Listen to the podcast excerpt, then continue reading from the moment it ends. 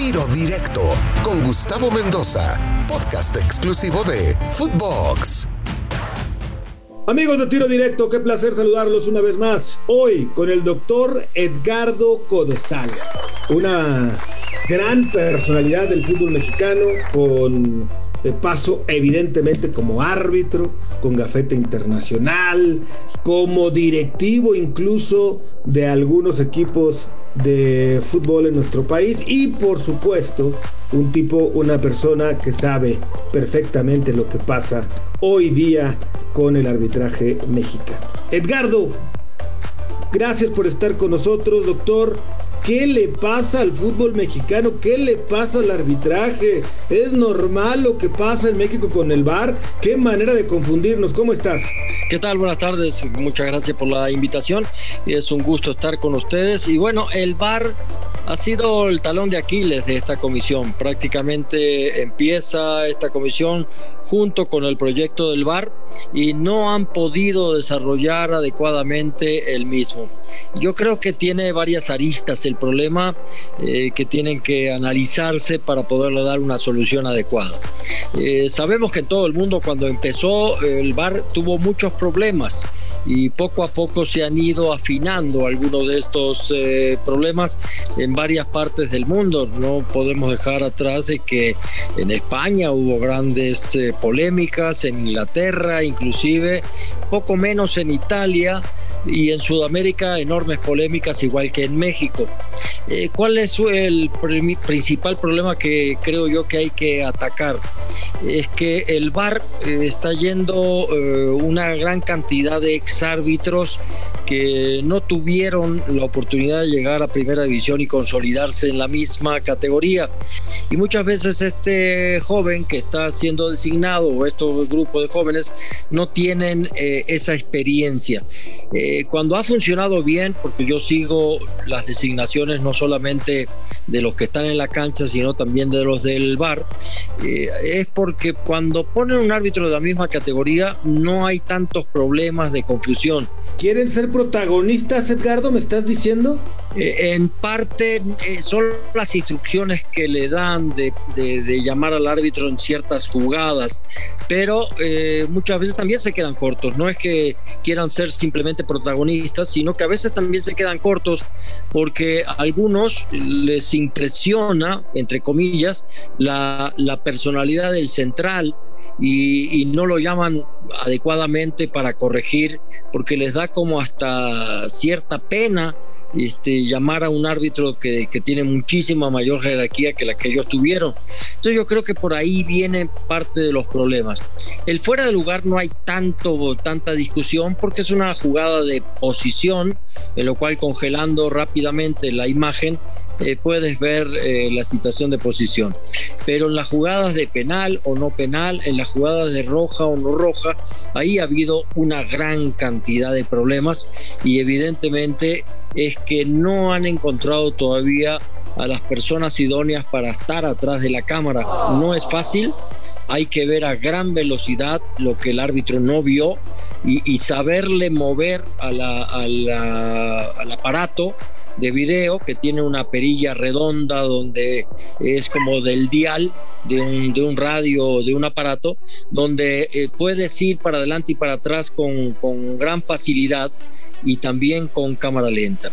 Eh, en uno de los eh, protocolos del VAR dice que es muy importante que en las jugadas de roja, por ejemplo, no le pases al árbitro cámara lenta o el momento del contacto, porque unas cosas que vimos es que eh, cuando se congela por contacto o en cámara lenta, se pierde la fuerza de la jugada.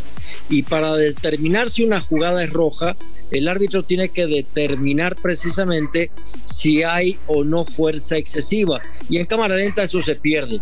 Y ha habido muchas expulsiones, y digo porque lo seguimos todo, todas las semanas el fútbol y sobre todo el arbitraje, donde eh, se para, se congela eh, las acciones y eso no te da la intensidad de la falta y entonces ha habido rojas de más que no debieron haber sido aplicadas.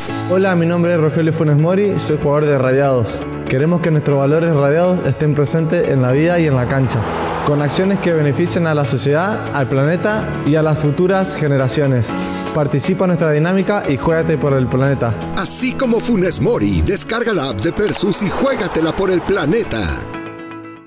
Sí, de acuerdo. Le, le das gracias a Dios hoy de que no te tocó el bar o hubieras querido tener bar en tu época? No, yo hubiera querido tener bar y, y, después cuando estuve ya como directivo de la comisión de árbitros eh, en FIFA mismo propuse la creación del bar desde el 2002 después de un mundial con muchas acciones. Perdón, perdón, perdón, Edgardo.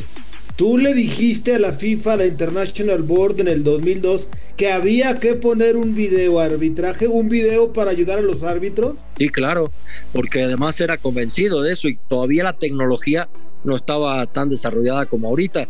Sin embargo, el 2002 fue un arbitraje sumamente criticado, un arbitraje con muchas deficiencias y sobre todo con mucha suspicacia.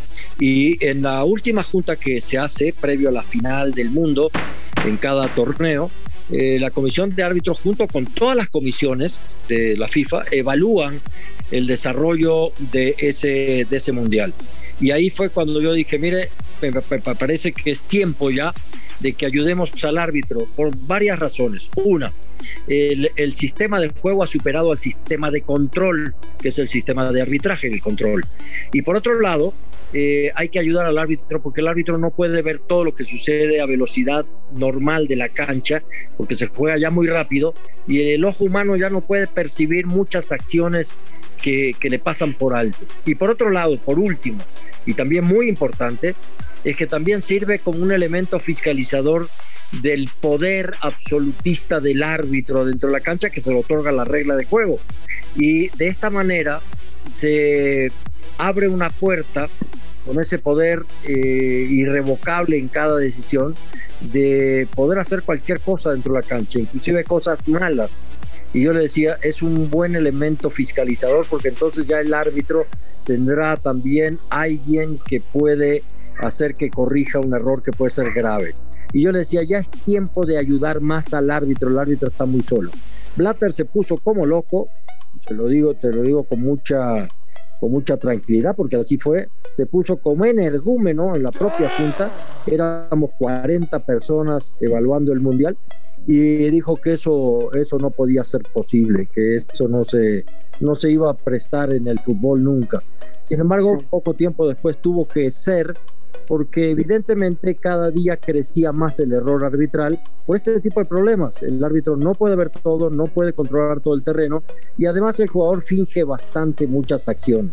Así que el VAR para mí es una extraordinaria herramienta que está todavía mal utilizada, pero va a llegar un tiempo con gente más idónea que seguramente va a ser un aporte fundamental en la justicia deportiva. La velocidad del deporte mismo sí ha rebasado, estamos de acuerdo. Más la tecnología que ahora te saca ángulos de todos lados te ayuda a desnudar en su momento los errores arbitrales. Hoy, como herramienta también para ayudar a estos silbantes. Me estás diciendo, doctor Edgardo Codesal, que en México la gente que manejaba el bar en su totalidad, o mejor dicho, en una gran parte no está lo suficientemente capacitada para poder terminar de utilizar la, la, la herramienta en 100% de ayuda en los partidos? Así es, definitivamente lo puedo decir porque conozco a la gente que está en el bar.